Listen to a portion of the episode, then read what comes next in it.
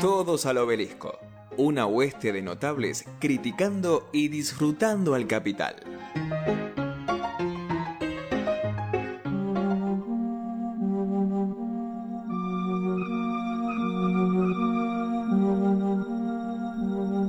Estupor, sensaciones extrañas, urticaria, Está mal como dice el compañero. Mariano.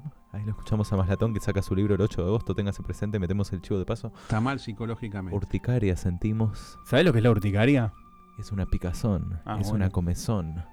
Para charlar un poco acerca de las inquietantes teorías que vuelven de la mano del señor Mariano Tomeo, pobre operador que le hago quilombos, me acerco al micrófono, después me alejo, le grito. Perdón, Mariano. Inquietantes teorías, ¿hace cuánto que no escucho esto? ¿Qué?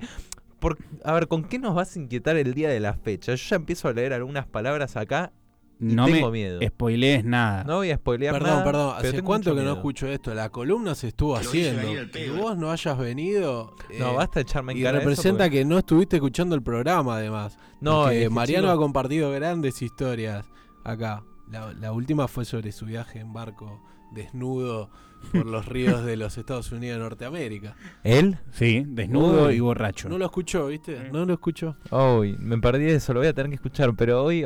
Hoy entramos. Del 1 al 10, ¿qué tan turbiez le das? No, no hay turbiedad. Hay historias desconocidas, principalmente sobre mediumnidad. ¿Qué nivel del iceberg sería? Siete, ¿Y cuántos eran? ocho. El, Ah. el iceberg es para abajo, ¿sí? O sea, está- Exactamente. Ah, o Estamos sea, yendo el hacia uno abajo. sería el más profundo de todos. No, no, el 8 es el más profundo de todos. Ah. Ya hicimos 1, 2, 3, 4, 5 y 6. Hoy nos metemos en el séptimo nivel, último nivel de este iceberg. Y en el octavo vas a tener que inventar más niveles, ¿eh?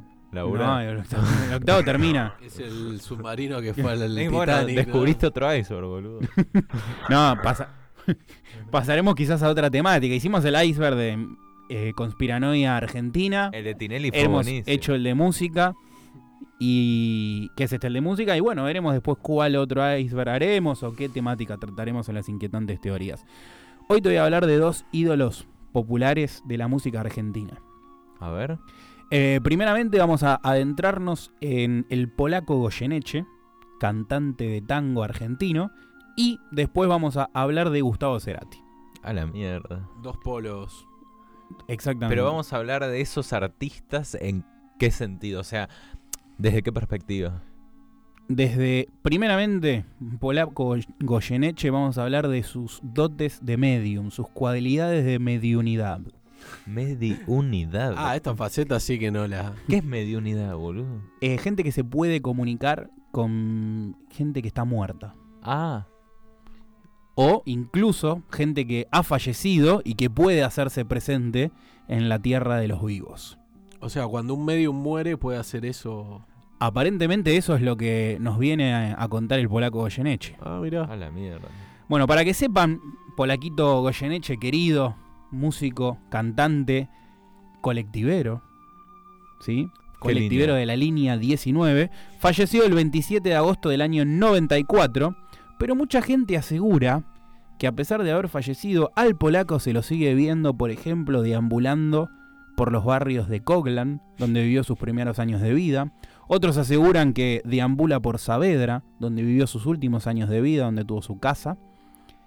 Y también hay quienes los, lo han visto, aseguran haberlo visto, las noches, esas noches oscuras de invierno, donde no hay mucha gente en, la calle, en las calles en la ciudad de Buenos Aires, aseguran haberlo visto en su querido colectivo de la línea 19. A la mierda. Wow.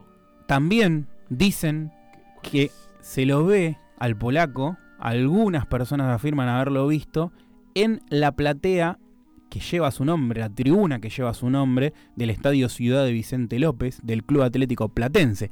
El club, Mariano ahí hace gestos, el club de los amores del polaco Goyeneche y de Mariano. Sí, sí, la platea Polaco Goyeneche ahí en, ahí en Vicente López está homenajeando al, al gran polaco. Bueno, ¿Lo has visto vos, Marian, al polaco? Vi una sombra rara un día. Uh. Mm.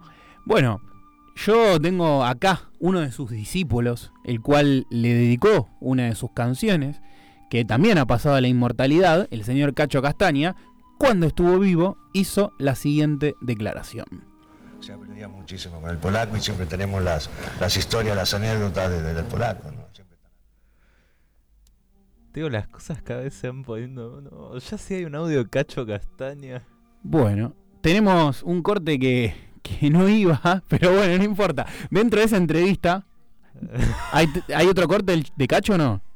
Dale, Mariano, por No, no. favor, ¿qué pasa con el operador? Tengo este primer No, no, no, está bien, es ese. Después de esto, Cachito, Cachito, después de esto, se ve que se hizo mal el recorte, afirmaba que Polaco siempre está presente y que lo veía. ¿Sí? Es una entrevista que hizo con Susana Jiménez, en el programa de Susana Jiménez, que bueno, eh, ese testi- atestigua, Cacho Castaña, haberlo visto después de muerto a el polaco Goyeneche. ¿Sí? Y en esa aura de misticismo, ¿no? En la cual acompañaba también eh, el polaco Goyeneche, también tenía esa aura en vida el polaco. Oh. Vamos a escuchar un audio de la gata Varela que nos va a contar un poquito sobre cómo era el polaco en vida en sus últimos años. Sí, el día que lo conocí fue un día que me mandé para un café que se llamaba Café Homero, que era absolutamente templo, y entonces este, es muy largo. Yo había empezado a cantar tango sin saber lo que era el tango, y entonces un día el, el dueño me dijo, el fin de semana tenés que venir a reemplazar a un cantor porque cierra el polaco Goyeneche. Yo me morí porque hacía 25 días había descubierto el tango a través del mensajero. ¿Quién era el mensajero? ¿Quién era el mensaje? El polaco. No me Bien, correcto. Te ganaste la yogurtera. Muy bien. Entonces, El precio justo. Esa es mi mujer. Claro, Alcoyana, Alcoyana. Entonces, yo, imagínate la magia, la mística de esto, y yo dije, no puede ser. Sí. Finalmente él estaba acodado en una barra, divino, con su trajecito color beige y sus zapatitos este color beige este, con puntera de bronce. Ay, mi amor. Bueno, acá nos cuenta una de las, si se quiere, discípulas tangueras del, del polaco Goyeneche, la gata Varela, Adriana, cómo lo conoce de una manera cuasi mística. Recordemos que en sus inicios Adriana Varela era fonoaudióloga. Oh. No tenía nada, absolutamente nada que ver con el tango y ella descubre el tango a través de las canciones del polaco. Y se vuelve loca y dice, bueno, voy a ir a un bar, y esto es la historia que nos está contando, cómo se va a ese bar, le invitan, ella sin saber mucho del mundillo del tango, eh, y llega a ese mundo a través del polaco Goyeneche, de las grabaciones que escucha, y inmediatamente que en su primera experiencia como cantora lo conoce ahí. Genial. Y después esto se tiene como referencia para. Esto no termina ahí, porque en la entrevista continúa la gata Varela hablando con el hoy polémico Jay Mamón. Eh, en esa entrevista cuen- cuenta más adelante la gata Varela que poco tiempo antes de que el polaco falleciera le regala un anillo, hace un le hace un bautismo el polaco en su casa poco antes de morir, en el cual le regala un anillo que al polaco le habían dado en una de sus presentaciones en Japón. Uy, esta, no sé, o sea, es como esta combinación de factores hacen que cada vez se ponga más raro. Ya, Polaco, Adriana, mm, Jay Mamón, Japón. la puta madre. Jay Japón. No, y cabe destacar que para Adriana Varela, cualquiera que la haya escuchado hablar, el polaco Goyeneche es Dios, Su mentor. pero así lo trata, como Mm. Dios, Cristo, María y la Virgen y todos los santos. El amor que tiene ella por el polaco. Y por ahí un poco también se debe a este bautismo que les cuento. Básicamente le da el anillo y en esa ceremonia que hace en su casa en Saavedra al polaco le está diciendo, sos mi sucesora. Poco tiempo después de eso el polaco fallece y la mujer, la esposa del polaco, le da a la gata Varela una medallita que tenía de la suerte que el polaco siempre que salía a cantar la besaba y salía a cantar porque eso le traía buena suerte. Bueno, Dice la gata Varela que siempre lo siente al polaco presente cuando va a salir a cantar porque lleva ese anillo y ella, esa medallita. Wow. Ay, por favor. Y ese, qué personalidad la del polaco, ¿no? No estamos hablando de alguien que pase desapercibido. ¿Lo Pero- querés escuchar un poco el polaco? Sí, con un Bueno. poco miedo.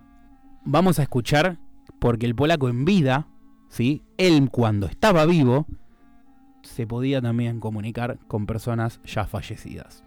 Porque había fallecido mi, mi, mi vida había muerto al gordo Pichuco. Que no se me murió, nunca se lo puedo perdonar. No le puedo perdonar gordo que se me haya muerto. Y lo tengo siempre al lado mío, siempre. Y este, la prueba está que cuando estaban dando la película Sur y hacen una parte de Pichuco, era la voz de Pichuco. Y yo me puse a llorar ahí. Pero usted sabe que llorar, el actor no puede llorar si no le ponen un- una gota en un lagrimán. Reír sí puede, no llorar. No se puede inventar llorar. Hay que sentirlo. Yo me, me, me emocioné tanto, tanto, que me puse a llorar. Y créame lo que le digo. Fui a, salí a cantar una vez en un teatro y era una, una, una ovación esperando que yo saliera. Y yo estaba solo, y siento de atrás, siento, créamelo, créamelo. ¿Cómo no creerle, maestro? Y me doy vuelta y no había nadie atrás mío. Y siento que me empujan. Sí me empujó. Pero mi gordo Pichuco. Hay figuras que no dejan de estar nunca vivas. No. Pichuco, Homero, Expósito, Cátulo, Lozano, no se me murieron, no se me murieron. Están siempre conmigo. Ay, no, no, ya, ya esa onda mística del anillo, de la conversación. Siento que ese anillo eh, comunica de alguna forma el que le dio a Adriana. No sé, es muy raro Abre, todo. abre el Polstergate de la tierra de los tangueros muertos. Me encanta la, el tono que toma que dice, créame, créame. Sí, sí, sí. No, y el periodista, la banda que le pone, que le dice, hay gente que no se vale, dice. Maestro. Sí, a- además los, los, los nombres. Está hablando de Troilo. Sí, sí, está hablando de Pichuco Troilo. Pero, así, unos, un elefante en la casa, ¿no? Eh, unos nombres, Cátulo Castillo. Homero Expósito. Homero Pero esta no debía entender un carajo. Ah, sí, sí, estaba. Ah, ¿cómo? Qué hombre. Eh, todos esos grandes del tango que dice, nos dice acá Goyeneche poco antes de morir, esto creo que en la, no- nota es del 92, 93, eh, él muere en el 94, dice, están conmigo acá, me acompañan y cuenta cómo Troilo lo empuja hacia el escenario para que él vaya a cantar. Esto me parece que Mm. es devela esos dotes que tenía de mediunidad el polaco Goyeneche. Ay, por favor, no, es. La com- es como una cosa que me resulta. Además, cantate de tango, o sea. No sé, es. No me, no me. Eso de conversar con gente muerta es. Ahora él puede conversar con gente viva, decís vos. O sea, su habilidad ahora es. Y acá nos dijo, bueno, Cacho Castaña, cuando estaba vivo, decía que... Al revés, sí, eh, sí. Y lo dice Adriana Varela, que él lo siente. Siente nunca lo, está. no- no- nunca lo había pensado eso, que la gente que tiene habilidades medium una vez que muere se comunica, o aplica lo mismo pero a la inversa. Exactamente. Y porque puede Claro. ya- estar en diferentes áreas, me parece que esa es la habilidad. Cuando Entonces- aprendiste la fatality ya te la llevas a todos lados el truquito. Entonces la gente que habla sola no está loca. Habla con gente muerta. Mm. No sé, puede que haya gente que igual esté loca. Muchas gracias, María. Bueno, vamos a hablar de otro artista que se comunicó, se comunica con otras dimensiones, pero dimensiones non santas. ¿Puedo tirar un puente? no. Estoy, si Sí. es el artista que yo creo que vas a hablar, mucho zona norte. Veo que es medio un boom ¿El en la zona plantita? norte de, El plantita. de la capital federal, ¿no? El- Parecía, lo de hablar con los sí. muertos. Cosas de cheto, podemos decir. Sí, y gente con tiempo al pedo. Habla- como dice Rodolfo Barili, hablando de chetos. Bueno, el polaco No, pero no ¿cuál hay? cheto. Ya veníamos hablando todo el tiempo de no cheto, ahora vamos con cheto. No, el, el polaco Ya no puteamos demasiado. pará, pará. Ya puteamos demasiado a Recoleta. ahora- Hemos, hemos hablado de un oriundo de caseros y su reencarnación que fue No, Tanguito. bueno, pero digo hoy, hoy, en Hoy- esta hoy sí. columna, hablar Cor- con muertos es cosa de cheto. Corredor Zona Norte. Y exactamente. Hablamos de Gustavo Cerati. Claro. Ay, no, no. Hay una teoría que sostiene que Gustavo Cerati mantuvo un pacto con el diablo. Y justamente, justamente por eso es que Gustavo con ese pacto logró ser tan exitoso en toda América Latina. Uno de los pocos, casi únicos músicos de América Latina que logró cosechar no solo en este continente, sino también en España, una gran cantidad de fans. Y eso se debe al pacto que hizo con el diablo. ¿Y ese pacto fue a través de una comunicación, de un encuentro? ¿Se tiene información de eso? No hay mucha información. Lo único que podemos aseverar es que hay una canción en el último disco de Gustavo Cerati, Fuerza Natural del año 2009, un año antes de su ACB, hay una canción que se llama He visto a Lucy. Oh, ¿y quién la es Lucy? anteúltima canción de ese disco. ¿Quién es Lucy? Lucy es Lucifer, el mismísimo demonio. No. Y la canción en la letra dice, y cito textual, he visto a Lucy cuando entró a la habitación. El espacio se curvó. Vimos luces y el metrónomo de Dios puso el tiempo en suspensión. No. Habla de un encuentro en una habitación. eh, obviamente, el espacio se curvó cuando Uno es es suponer que el espacio se curva cuando aparece alguien desde otra dimensión. Y habla de Dios. El metrónomo, el que cuenta el tiempo de Dios, se paró. Y lógicamente, si te encontrás con el enemigo número uno de Dios, que suponemos que es el diablo, es obvio que el metrónomo que mide el tiempo de Dios se va a frenar en ese instante. Continúa la letra, cito. Un mar de fuegos entre nubes de vapor. Dice la gente que ha tenido encuentros con la Salamanca, con el diablo y demás, que emana un fuerte olor a azufre y evaporaciones sulfúricas. Y acá es lo que está diciendo Gustavo Cerati en su letra, un mar de fuegos entre nubes de vapor. Pero el azufre y las nubes de vapor, ¿qué, ¿Qué? ¿qué tiene que ver? El, olor- la nube de eh, es lo que emana esa, su- esas Ah, evaporaciones sulfúricas, el azufre, el olor, es lo que un poco nos está describiendo en, con Gustavo Cerati, con un poco más de poesía, un mar de fuegos entre nubes de vapor. En una habitación, además, ¿no? Eh, pensaba, pensaba el cruce de caminos, ¿no? Pero acá sería Santa Fe y Callao, el cruce de caminos. ¿Y el hay- crossroad. ¿Hay algún indicio posterior a Bien, ¿qué, ¿por qué se dice esta teoría? Bueno, lo que se dice es que al diablo la revelación de su encuentro a través de una canción, esto no le gustó mucho y ustedes saben que cuando uno firma un pacto con el diablo, hay un contrato que tiene que firmar donde hay varias estipulaciones y si uno no cumple esas estipulaciones, el contrato se rompe y el alma pasa a ser del diablo. Se prende fuego el contrato, como le pasa a Homero. Claro. Bueno, algo así. Porque, ¿qué pasó?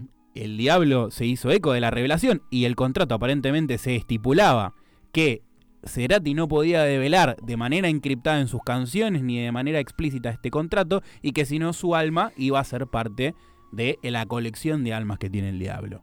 Bien, esto es lo que aparentemente produjo el ACB de Gustavo Cerati en 2010 con la posterior muerte de Gustavo Cerati en 2014. Ay, fue justicia de Lucy. Es terrible igual.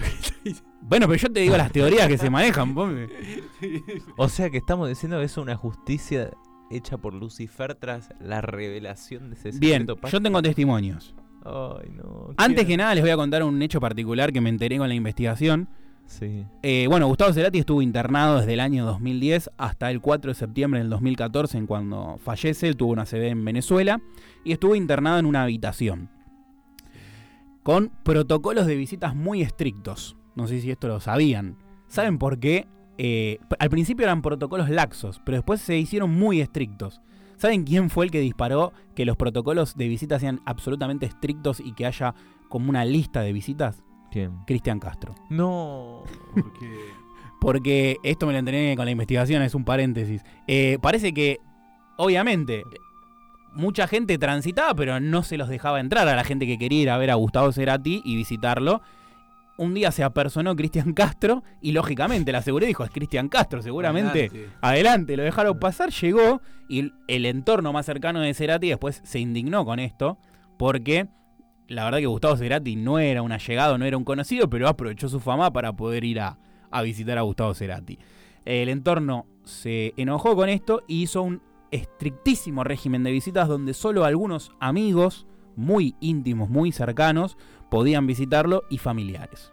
¿Y Cristian Castro tuvo algún tipo de.? No. ¿No? Eh, luego de esta, esto, este régimen estricto que se realiza, va a visitarlo su amigo Eduardo Capilla, que es director de arte.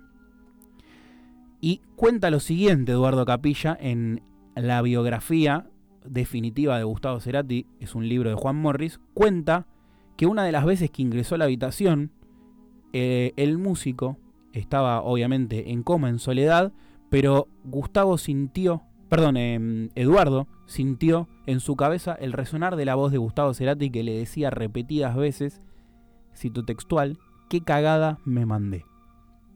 Esto está en el libro, ¿eh? Pueden ir a chequearlo al libro Cerati, la biografía definitiva, libro de Juan Morris. Perdón, esto fue el amigo de Cerati. El amigo Eduardo? Capilla, director de arte, lo fue a visitar, parte de ese régimen estricto. ¿Estamos hablando de, de esa internación o ya? No, no, de la internación En estricta Buenos- en Buenos Aires. Cuando lo trasladan. Donde O sea, cuando, ¿Dónde cuando ya era mucho más estricto el Sí. protocolo y todo. Después de esa visita que se mandó Cristian Castro. Pero escucha voces. Escucha la voz, de- la voz de Cerati. la voz de Gustavo Cerati, que le dice en su cabeza repetidas veces como un eco resonando que dice, qué cagada me mandé. A lo cual Eduardo le responde, y cito textual, dale, ya está, ya te la mandaste, conectate otra vez. No. Y ahí ve eh, Eduardo cómo empieza como a tener unas pequeñas este, convulsiones y levanta su torso Gustavo. Y ahí Eduardo tiene miedo porque empieza a pensar o que estaba muriéndose o que efectivamente iba a volver a despertar. Después de esto tiene un poco de miedo, llama a los médicos, pero bueno, no, no tuvo ninguna reanimación ni, ni volvió a sentir la voz de Gustavo en su cabeza. Pero Eduardo sabía la existencia de la canción He visto a Lucy. Eh, sí, supongo que sí, porque era el director de arte amigo de. y colaboró en varias este, intervenciones artísticas de Gustavo O Cerati. sea, él, des- él desde un principio sabía la cagada que se había mandado. no lo sabemos. Lo que sí, acá la- la- el círculo que hacemos es. La cagada entonces que se mandó, que le estaba confesando Eduardo Cerati, es lo de haber roto ese contrato con ese pacto que tuvo con el demonio. Esa es la pregunta que abrimos acá. Muchas gracias, Chapi.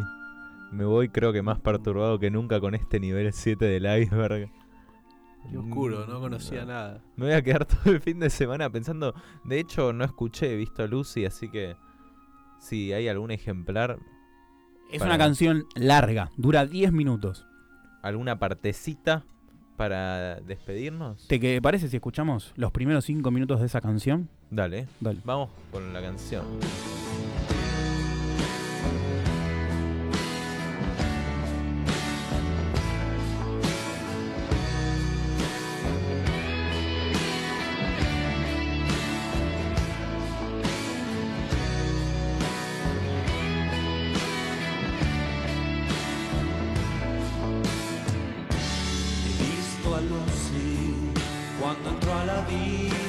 Habitación.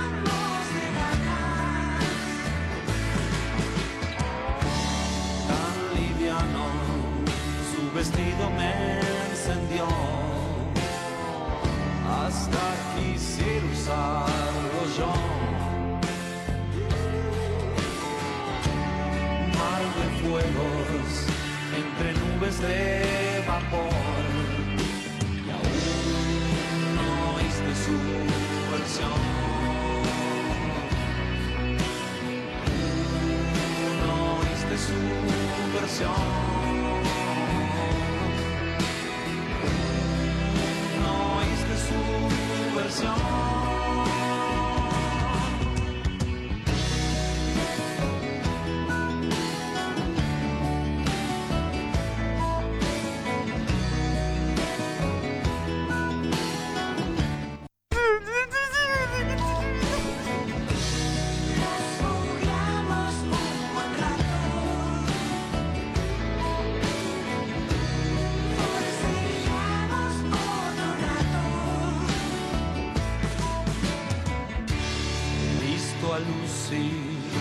desafió la gravedad. Luego desapareció. Yo alucino y lo haré mil veces más.